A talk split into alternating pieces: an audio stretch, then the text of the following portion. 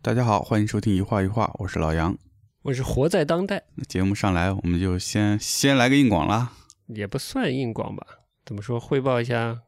我们发行的作品的新的动态。艺术家陈允然的艺术书作品《Stories Untold》啊，有新动作了。这部书呢，在昂福书展上公开也多久？快接近一个月了吧？快一个月了，对的。然后我们最先推出的是这套书的先行版，先行版本也是应和一个发行的这个动作推出的一个特别版本。嗯，那接下来这个特别版本就会下架了，在月底就会下架。也就是还有时间。还有一点点时间，然后马上通常版就要上架了。哦同时呢，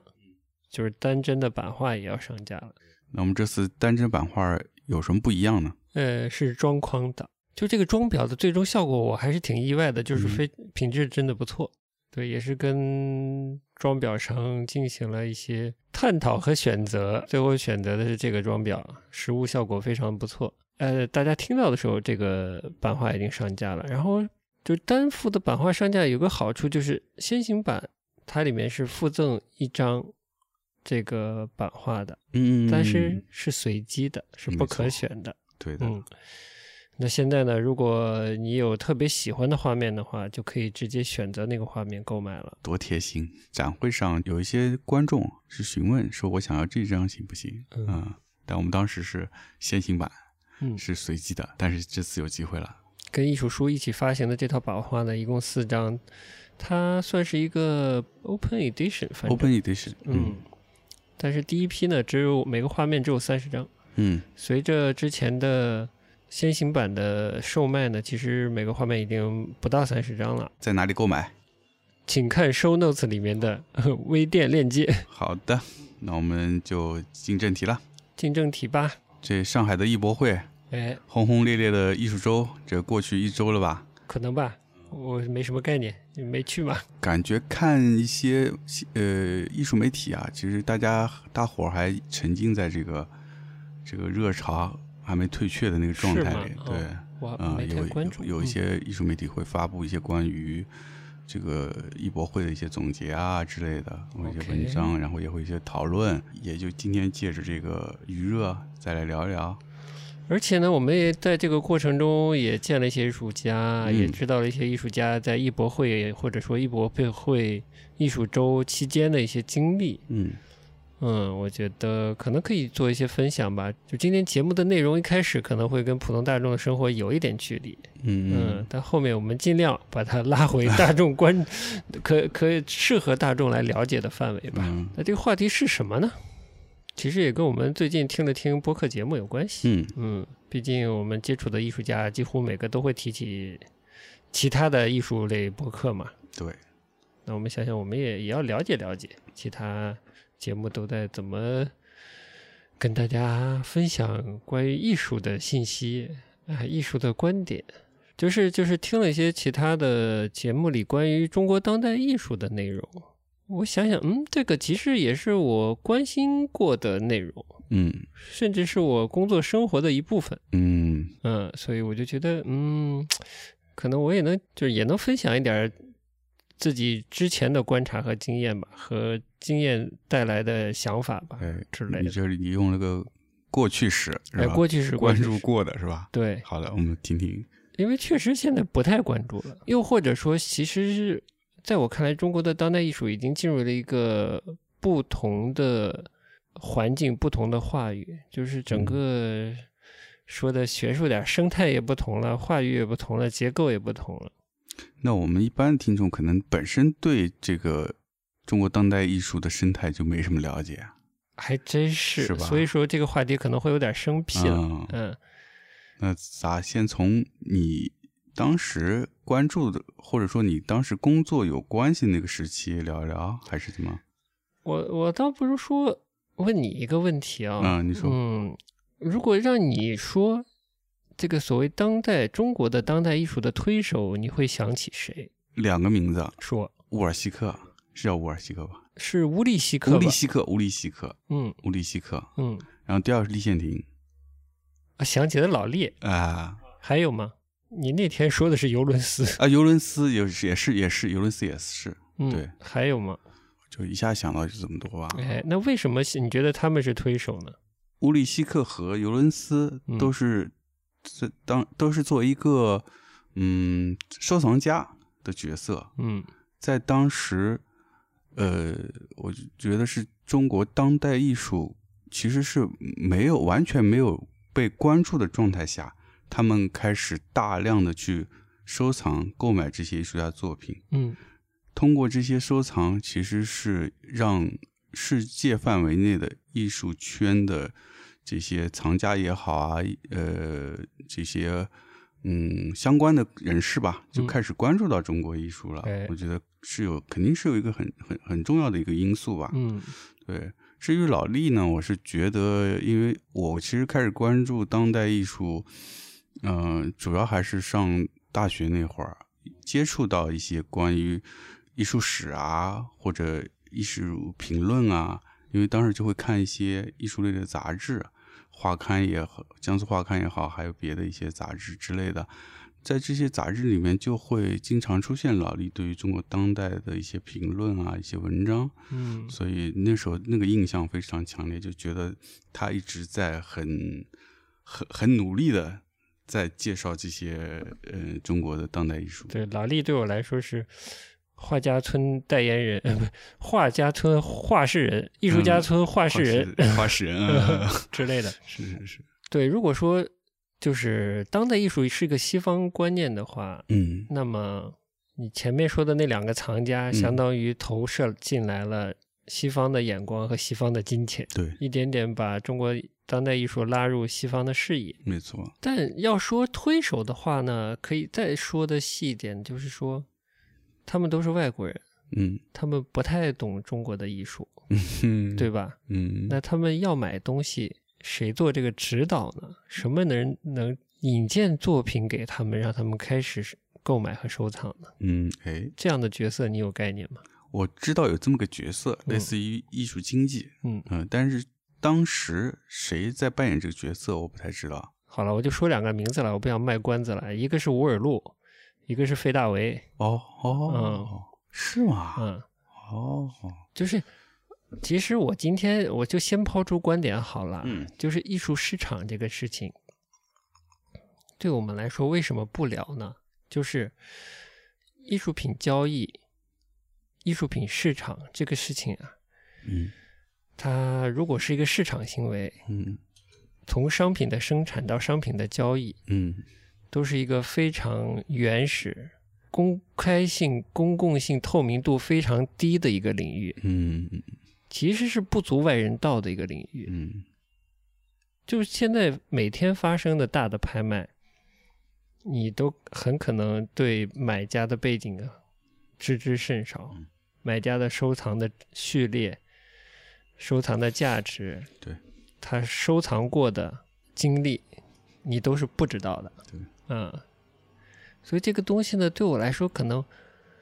细聊是不值得聊，也没有足够信息聊的。嗯但是这个领域有没有公案呢？有没有摆在比较台面上的事情呢？嗯如果你真的感兴趣，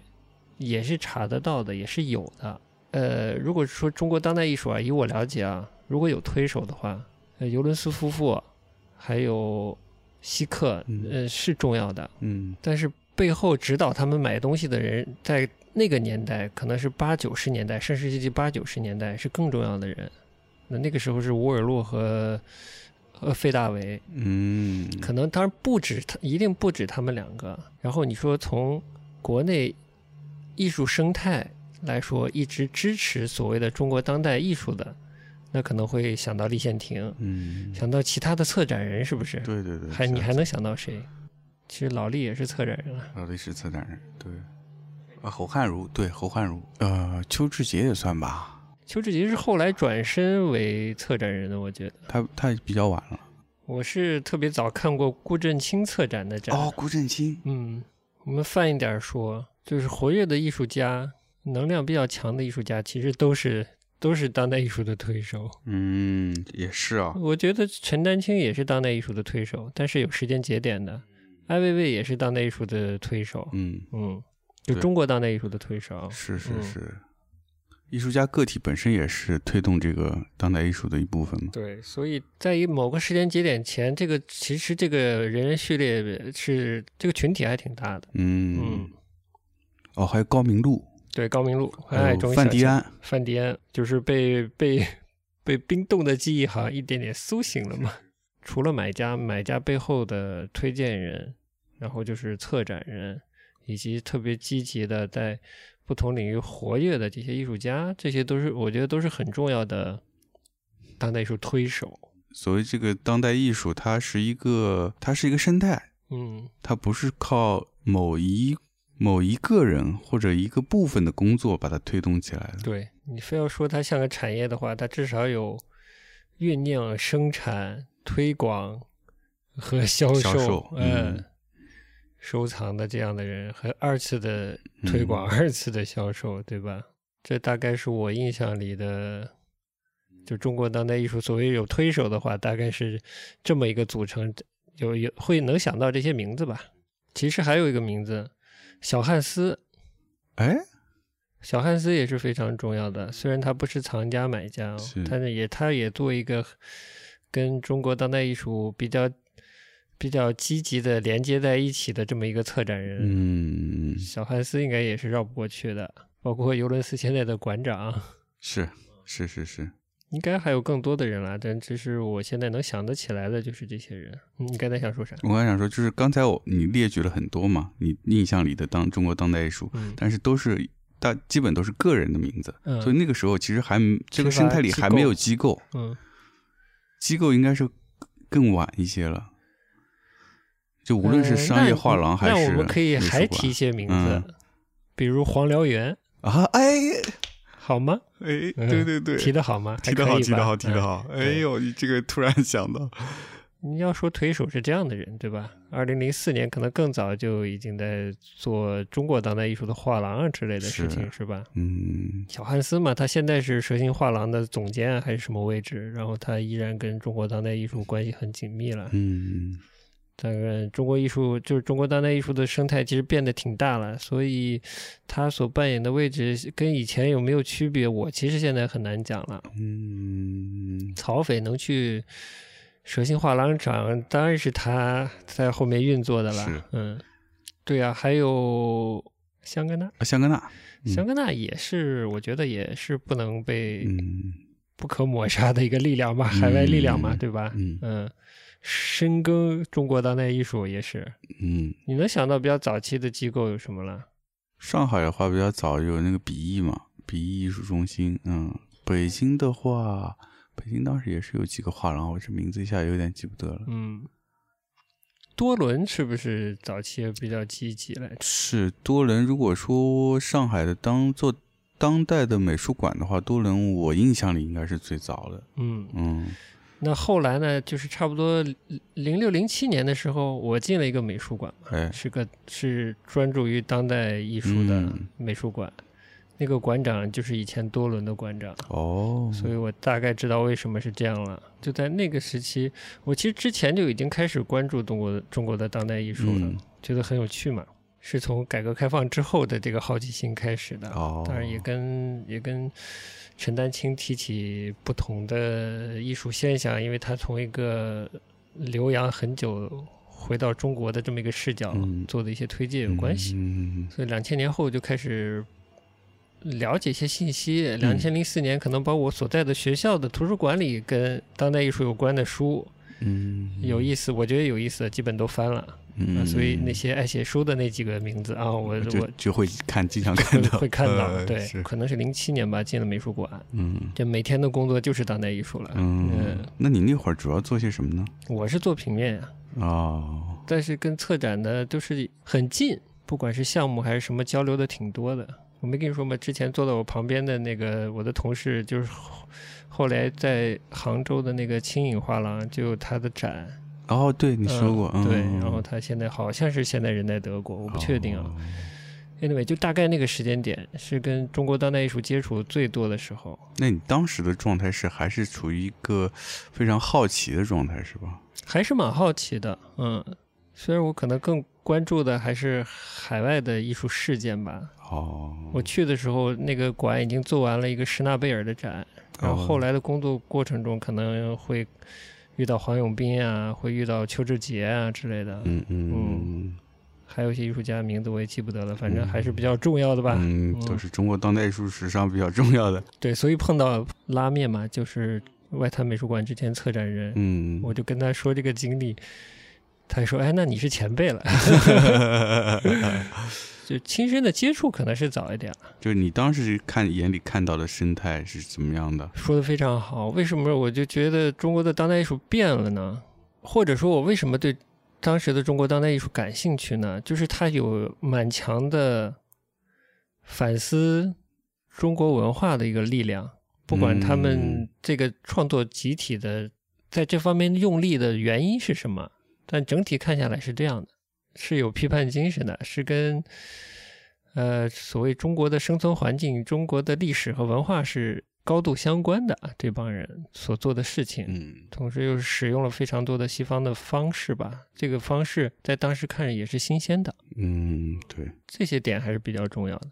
说的再直白一点，就是当时他们的姿态是非常在野的。嗯，我我当时开始关注这个中国当代艺术，因为也在上学嘛，嗯所以以一个学生的角度来看，当时对我来说，当代艺术给我中国当代艺术给我蛮大冲击的。嗯就是首先他们就像你说的，他们在就带有很强的这种批判性，嗯这种批判性是非常有力量的。那作为一个一直学传统的绘画、素描、色彩这种方式学下来的艺术生，是一个很大的刺激。嗯就发现艺术其实不是你原先学的那点东西，嗯他可能比你了解的更多，这个刺激很大。第二个是说，呃，中国当代艺术当时是是非常活跃的，有不同的人，就比如说艺术家群体，其实有不同的人在不断的做一些展，那这些展可能有一些是地上的，有些可能是地下的，嗯，你对，会觉得那个那个状态非常的非常生动，你就感觉是你跟这些艺术家是同处在一个时代里，嗯你这个在这个时代里有这些人在做这样的事情，这也会给你很大的刺激。感觉到一种同频共振，对，嗯，是实时的。所以这也是这这两个原因是引起我开始自己越来越多去注意当代艺术这方面。还有一个重要原因，就是因为我我身边同学里有对当代艺术特别有兴趣、特别关注，也特别想投身进去的人。这样的环境下啊，当时啊，可能是从八九十年代到两千年二十一世纪初期，这个过程呢，其实还没有所谓政治正确这个概念。嗯，没有， 这很晚，甚至甚至，对，西方对中国当代艺术的关注或者关心，在我看来啊，很难谈得上跟政治正确有太多的关系。嗯就是在中国的当代艺术逐渐开始走上坡，逐渐真的在国际上有所反响，在国际的市场上也有所反响的时候，我同意你说，就是它中国当代艺术受到关注，呃，这个关注其实怎么说？嗯，这个关注其实更多的是指指向的是说受到西方的关注。这个受到西方的关注，其实在当时，你刚才你也说了，没有所谓什么政治正确这个这这种表述的方式嘛，没有这个概念。但是，呃，那会儿其实因为中国整个国家的状态，在八十年后，它是一个从之前文革很封闭的状态，八零年代后，八零年代后，就是从文革之后，嗯改革开放开始，那这个变革对西方人是很有吸引力的。嗯其实，在文革那段时间，西方人对中国已经很有兴趣，嗯只是没有通路可以了解到。哎，也因为是因为越封闭才越产生好奇心，是，的，就非常大的好奇对。所以，当改革开放之后，中国的经济也慢慢起来，而且跟国际的联系也越来越多。西方人会想要通过文化层面来更多的了解这个这个地方。然后，当他们发现艺术院校里或者是在这种所谓的艺术家啊、画家村那些地方，也有艺术家在做西方类似西方的这些当代艺术作品时，我觉得他们的兴趣会非常大。嗯嗯，因为他们想象力是一个完全跟西方隔绝的地方的人，但是用的是跟西方一样一样的形式在做一些艺术创作。怎么说？那种好奇心会一下子非常烧上来啊！我觉得嗯嗯所以对我来说，西方的关注还是更多的来自于对中国这个标签的一个关注。其实中国是个，其实中国是个很大的文化符号了。嗯所以我想说的是，就是对中国的当代艺术的关注，它当然是一种有很强的文化色彩、文化的猎奇的色彩， 嗯，文化的求知的色彩、嗯的好奇的色彩在里面的，来驱动的。嗯其实就像我们中国有一度，有些人很好奇北朝鲜人是怎么生活，嗯，是有点类似的。是就它是它是文化事件，关注的点可能更多在文化上，也就是因为它是文化的，嗯它才需要有懂得这边文化脉络的人来做引荐。嗯乌尔路这个人真的其实挺重要的，乌尔路不单。推荐尤伦斯夫妇如何收藏中国当代艺术，他也推荐他们收藏，呃，在选择上做推荐，收藏怎样的中国古典艺术，哦还有中国的这个古典艺术很重要的收藏家安思远啊，嗯他背后的建议人之一也是也是沃他尔路。对，其实沃尔路非常重要。哦为什么重要呢？就是有文化呀，你嗯不然怎么给人家推荐呢？你嗯不了解中国的文化和历史的，特别是政治的变革，那你怎么推荐推荐那个时期的中国当代艺术呢？你嗯没办法做的。文化好奇是一回事，但你真正的要出手要购买东西的时候是另一回事，是吧？嗯是这些有兴趣的话，大家这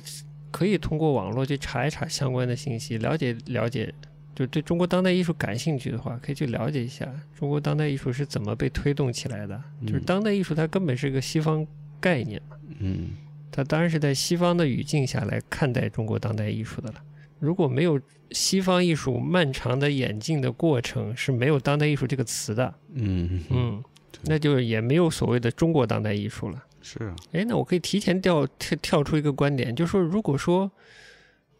形容一个艺术家是少数族裔艺术家或女性艺术艺女性艺术家，是其实是一种不尊重的他人贴标签或者自我贴标签的话，那么当代艺术前面加一个中国，可能是类也是一似种的状态。哎哎是你觉得？没错嗯，嗯所以我很难说这那个所谓的那个时期的中国当代艺术走了，到底是好还是不好？嗯但它确实是很重要的一段时期，因为是中国做西方艺术从零到某个意义上最高潮的时期吧。你了解现在的当代艺术，中国当代艺术的嗯这个生态，跟那会儿最大的区别在哪 里？好，这个就要说一个时间点了，来来， 我别非一直卖关子了。好，就是说，那个时期的中国当代艺术为什么特别有魅力呢？嗯是因为它比较在野，嗯比较有所谓的批判和反抗的精神在里面。没错，嗯，嗯但事事实的生态呢，它确实就像那个时期的中国摇滚乐一样，嗯是被压抑、被抑制、嗯，被限，制的状态，对不对？它是个不登大雅之堂，嗯嗯，跟主流的文化唱对台戏的，嗯因为它脱胎自这个反主题创作，呃，个人表达，嗯透着一股带着腐朽气息的来自西方腐朽气息的个人主义的 色彩，对吧？嗯嗯，这是很明显的嘛，在当时，可能现在不觉得了，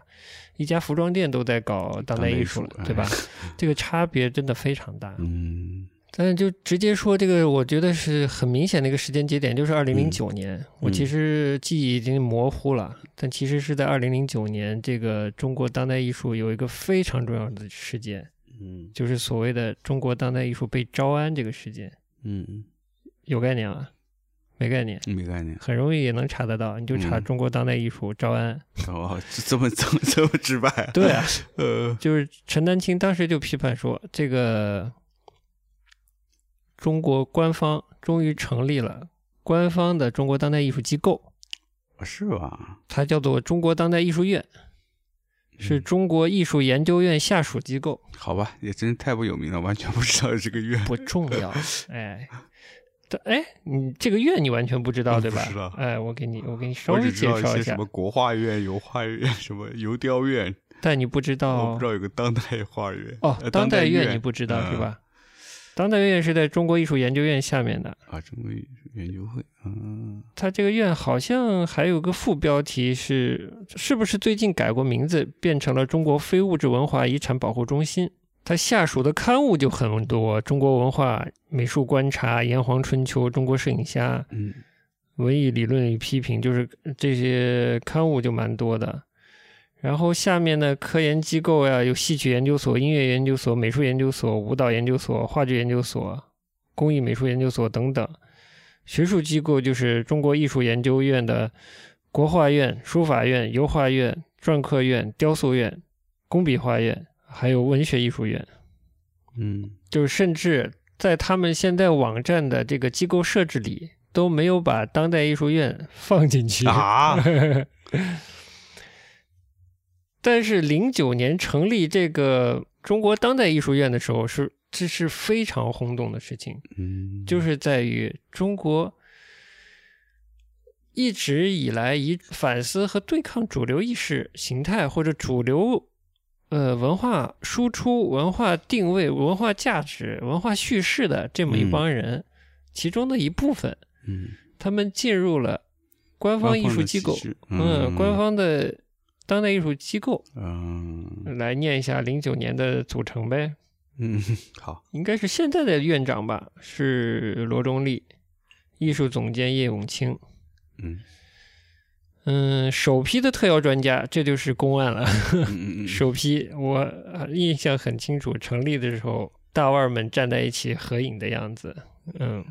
里面罗中立、徐冰、徐江、周春芽、隋建国吗？谁见过？韦尔申、蔡国强、王广义、汪建伟、张小刚、叶永清、王功兴、林天苗、岳敏君、展望、方立军、刘晓东、曾凡志、冯梦波、宋东、邱志杰，中坚力量，哎呀，全都在了，哎，我就是官靠方以一种这种方式。选择了他们可以认可的当代艺术，然后嗯就当代艺术从此有了一个官方的认可的话语权了。天哪，从此，当代艺术这个词就不再是一个之前的当代艺术了。啊嗯，我终于明白你说的，嗯，因哎你为我完全明白嗯因了，为我不知道这个这个事，我嗯当时我也不知道为啥，就完全没关注这个。因为你在做广告，呃，是哎，对，是没错。就这是一个标志性的事件，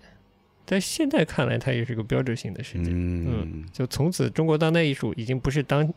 不是以前的当代艺术了，是就是从此中国当代艺术就开始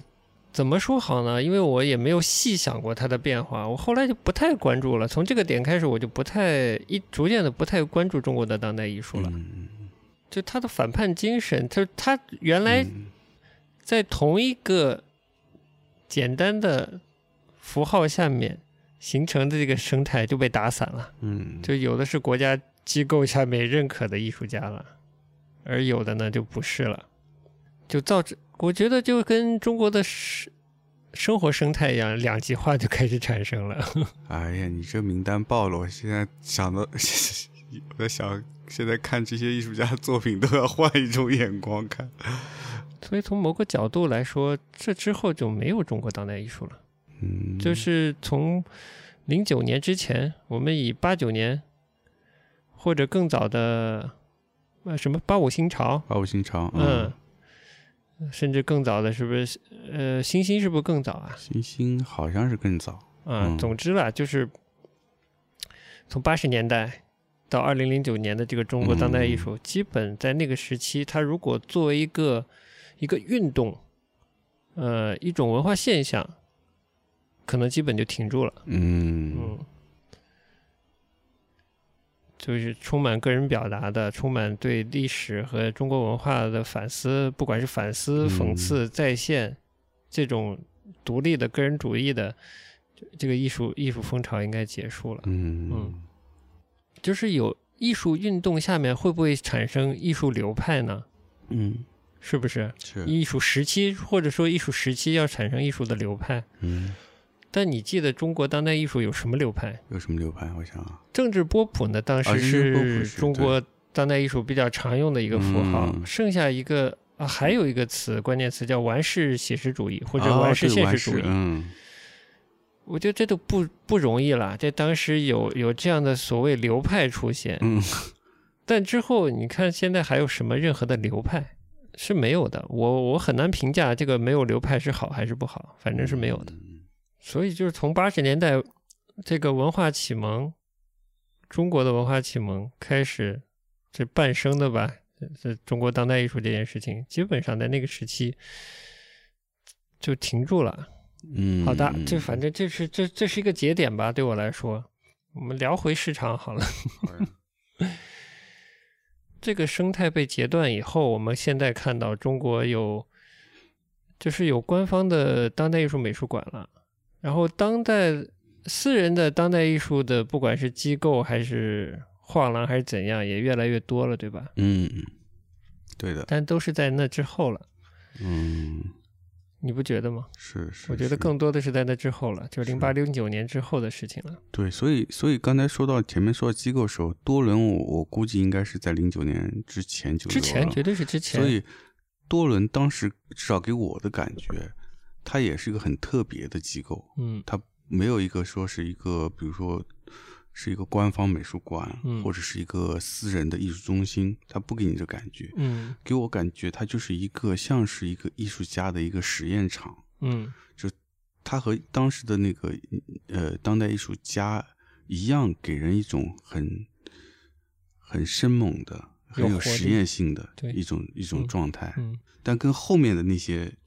完全那感觉不一样。后面的什么问题？后呃，跟后面那个呃美术馆，嗯。当代的当代艺术美术馆，就现我们现在看得到的这些当代艺术是馆是机构是不一样的，对的，因为中国当代艺术太年轻了，嗯，它其实它其实在一个比较早的阶段就被斩断了，它嗯本来可能会派生出更多的流派，嗯然后新一辈的艺术家借鉴和更迭，产生新的流派、新的观点。它是基于新的生活的环境、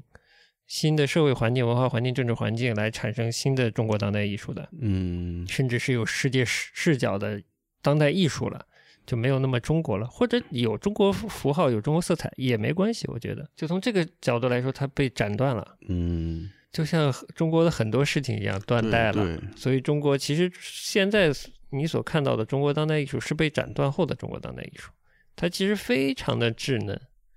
中国的年轻一代当代艺术家，或者甚至所有的艺术家，又走上了七十年代、八十年代那一代艺术家，可怜兮兮的开始以自己所知的生活经验，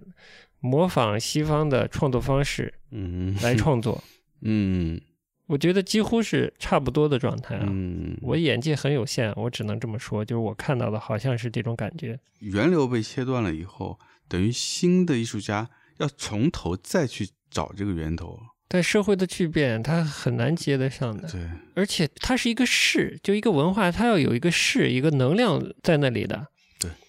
一旦一部分人逃脱了这个能量，进入了他曾经反思、反叛的那个对象的话，这个能量一下就散了。对，而且这种能量的聚集是需要时机的，对，正好有这些人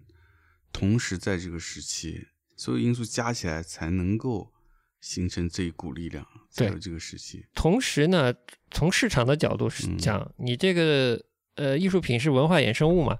这个文化现象，只有它不断的迭代、延伸、嗯延伸、延展下去，它的收藏的结构才会逐渐的清晰，嗯艺术家也容易找到新晋的艺术家，也容易找到自己的定位。你看现在一些成熟的画廊，对年轻艺术家没有兴趣，嗯，操作年轻艺术家确实太难了，我不知道是他们就选择回避了这个难度，还是因为他们的年纪辈分啊，就是运营的机构年纪辈分到了，也也没有这个内生动力继续挖掘新人了。我不知道为什么，反正就是好像展现出这个现象吧。对，嗯，呃我觉得香香格纳其实做的就不好，哎，是吧？是，嗯，就香格它本身的发展，我觉得也是在慢慢的有一些疲疲软，嗯嗯，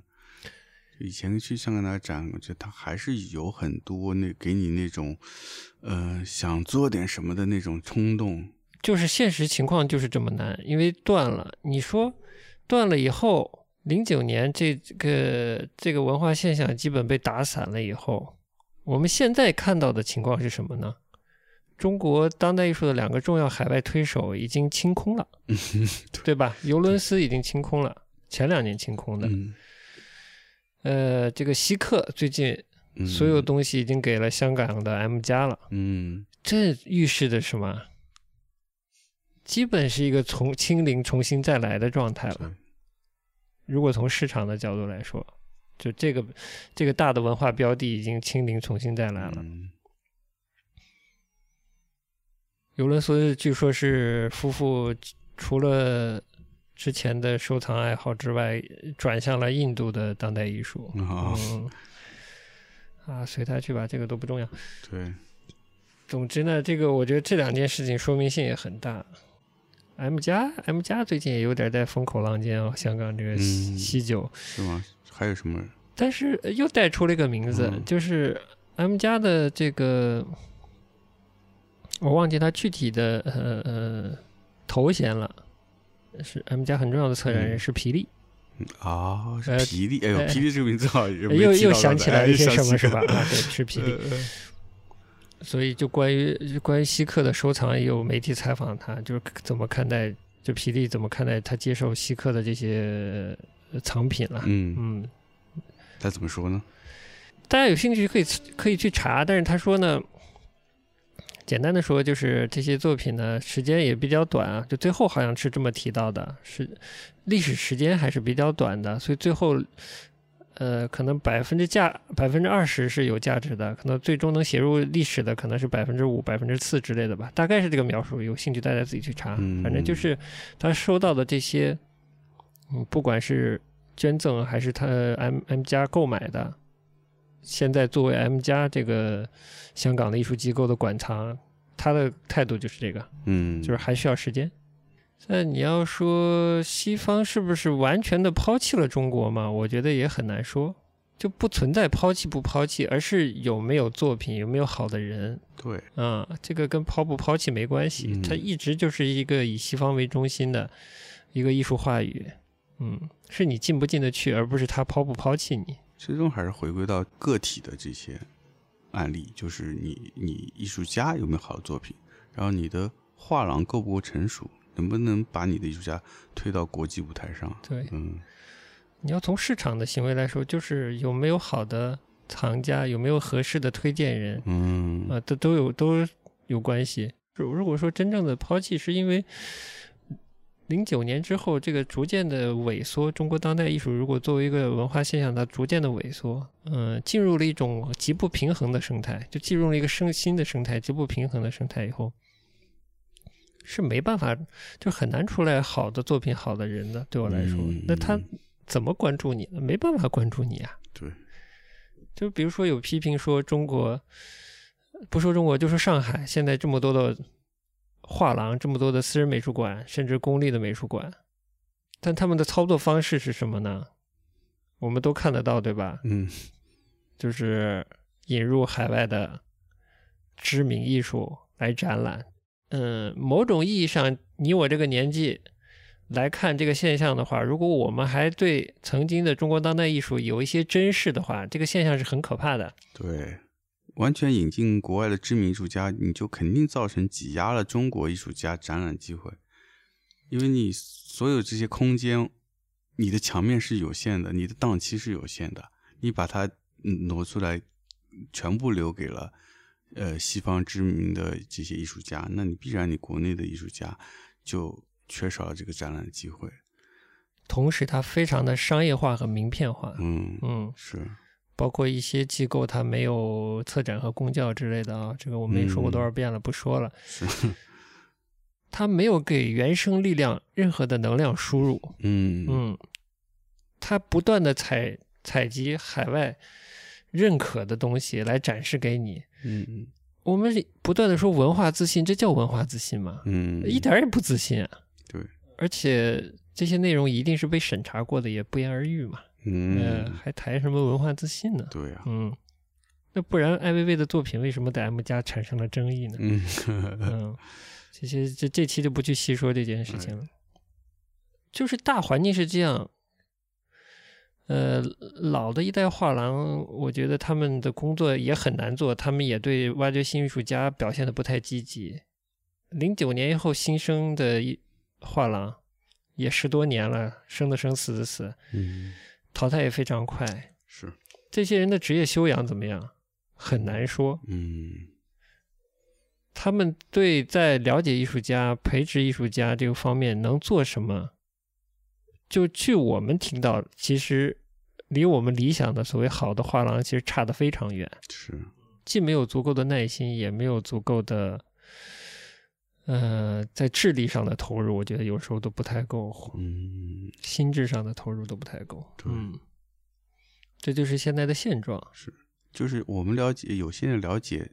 看下来，现在年轻艺术家真的很难，嗯很难很难。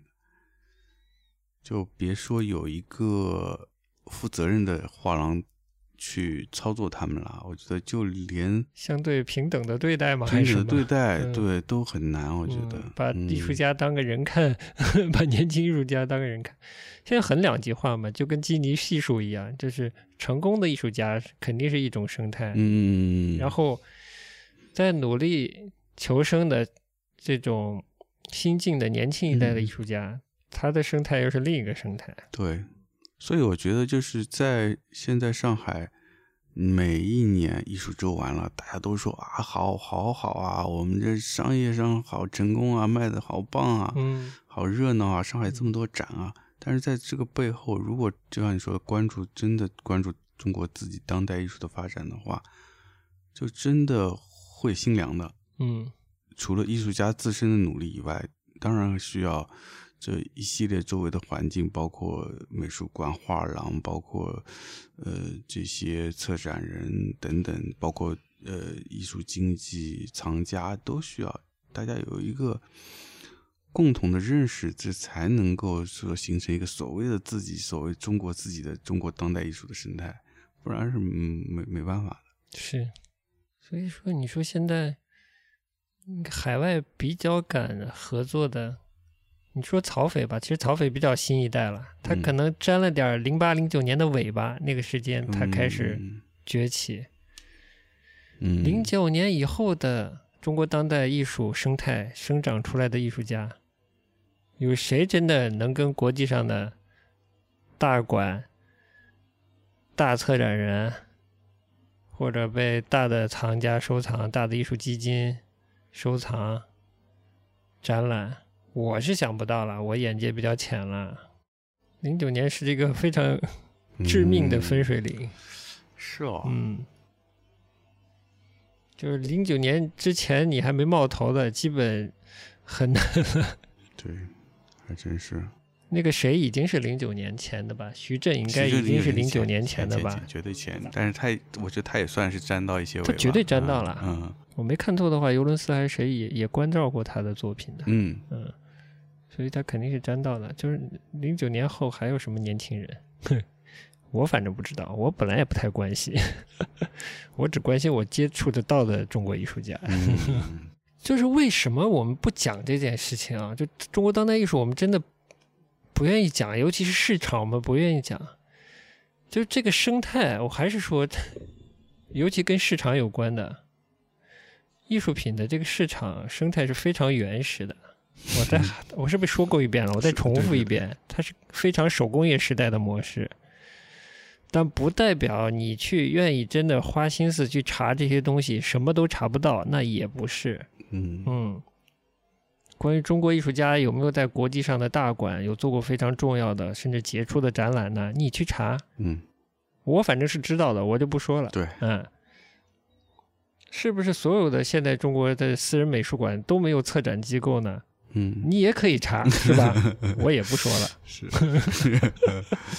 对台湾有没有美术馆？对。韩国有亚没有洲其他美术国馆，嗯家有没有美术馆？我觉得一查 你就能查出对来，你一查就就查到不了。用查别的，你就查旅游网站。我跟你说，就有旅行线 路，哎哎，一天带你逛十来个展。哎，好讨厌。呃，其实这样的说的大一点啊，就是这这样的一个，我们生活在这样的一个后零九年的零九后，哎哎，零九后的一个中国当代艺术的环境生态下，嗯在商业和主流主流叙事这么需要艺术的环境下，我们这样的机构说生不逢时有点夸张了，反正也是面对了新的困难。其实现在是往回看是面对了新的困难，因为新的艺术家更难生长了。对嗯，嗯所以我们也面对了一个这个 零九后的一个状态。嗯，嗯，但我们能做呢，就是尽量把我们觉得我们该做的，跟艺术家合作的时候该做的事情做好。对哎，就是这样了。对，嗯，付出我们的心智、对，我们的时间、我们的能力，对吧？嗯至于那些大的事情呢，其实，嗯，不讲了 吧。就是商业上大的事情，我们就不讲了。是，就我们只能以我们的能力来呃和我们的艺术家沟通合作，对，以及我觉得所谓现在当代艺术上，呃，这些大的标签，这些政治正确的标签，我觉得这些都不重要。嗯嗯，最重要的还是艺术家本人的作品。我觉得是我们希望能够把艺术家的作品最直接、最感人、最有能量的部分，通过我们的协助，能把它产生出来，这是我们最大的愿望。嗯以及希望这作品能够真正落到他喜欢他的这些藏家手里。嗯嗯，然后正好刚才前面说到那本呃小书嘛，哦美国的一位藏家写的一个穷藏家的自白，那嗯本小册子，就是它里面其实一开始就提到一个观点，我还是挺认可的，就说说是看嗯，艺术收藏对于艺术收藏来说，最大的收获就是你得到了一张心仪的作品。太好了。对，嗯所以我们也希望我用我们的能力，把我们觉得嗯好的作品送到真正喜欢它的人手里，嗯这，是我们能做的最大的工作了吧？对，收藏这个事情真的不推荐，尤其是刚入场，就不说刚入场了，就刚刚开始实践这件事情，嗯有兴趣实践这件事情的人，真的没有必要把投资升值作为自己一个第一目标来做这件事情。嗯，对，我们就不说收藏了，这是要吃多少亏的事情啊，就说吃。陈小星怎么说的？嗯你要口味要上去，怎么呃最大的方式方法是什么？是什么来着？吃呃亏，吃亏啊，你就对，吃对够了亏，你才知道，在这件事上你才知道什么是好的。是的但是你可以少吃亏啊，你可以从读书、阅读、了解嗯文化、多看展开始啊。对，我觉得就是收藏，如果你真的有兴趣想入门，没有那么难。嗯，就跟你做任何兴趣是一样的。比如说你喜欢品酒，比如说你喜欢听 CD 啊、听音乐，或者你喜欢看戏剧，嗯，没有什么捷径，你就是花钱做呗。对，时间、精力、金钱这些啊对东你西得花投，入，真的得花精力。嗯你得去自己研究，你有，因为你有兴趣嘛，你才嗯会研究嘛。是然后你研究以后，你会得到新的知识，就让你自己 level up 嘛。对 level up，各种兴趣的一个，我觉得最能最吸引人的地方嘛。对，也是必经 之路。所以也不要上来是怕什么吃亏被骗，我觉得真正藏家多少都被骗过。哎，不是被骗，就所谓的这看走眼 啊，之对类对，的，看走眼，嗯对，不能算被骗了。嗯，欣赏和喜欢一样，艺术品这个应该是你真正花钱去购买的一个第一先决条件。嗯，至于未来五十年升不升值，这个你作为一个如果是刚入门的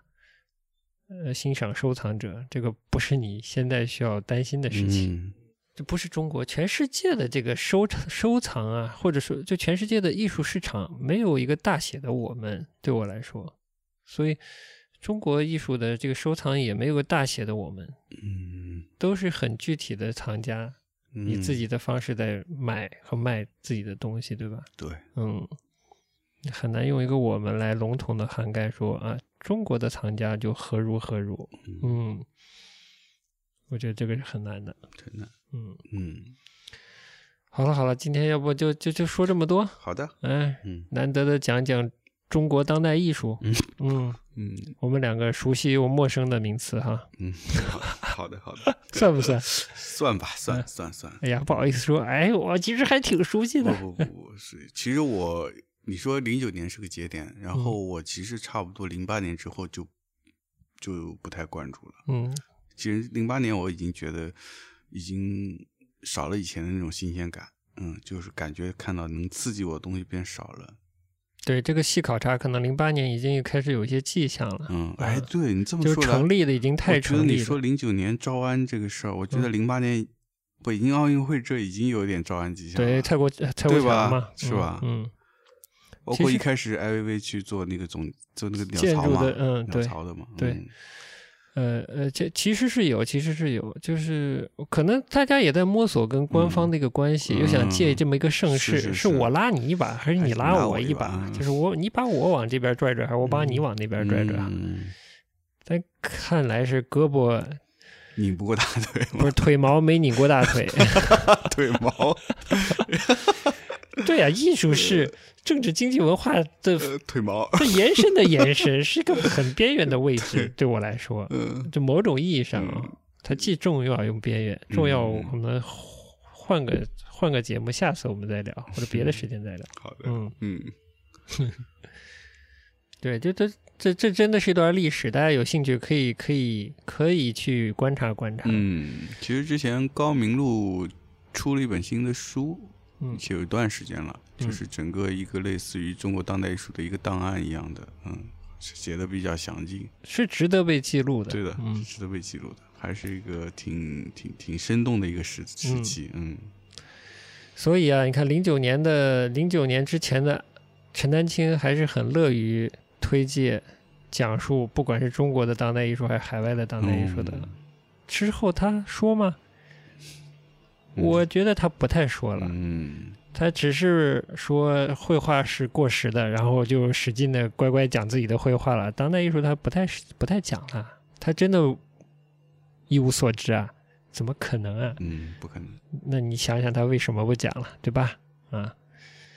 好了，当代艺术就说这么多吧。好的中国当代艺术，好的嗯好的，嗯，还是关心一下我们关心一下我们自己当下生活吧， 哎呀，对，艺术要从自己当下的生活来生发出来嘛。嗯，那就今今天节目到这儿，好的，嗯，下期节目见，拜拜。拜拜。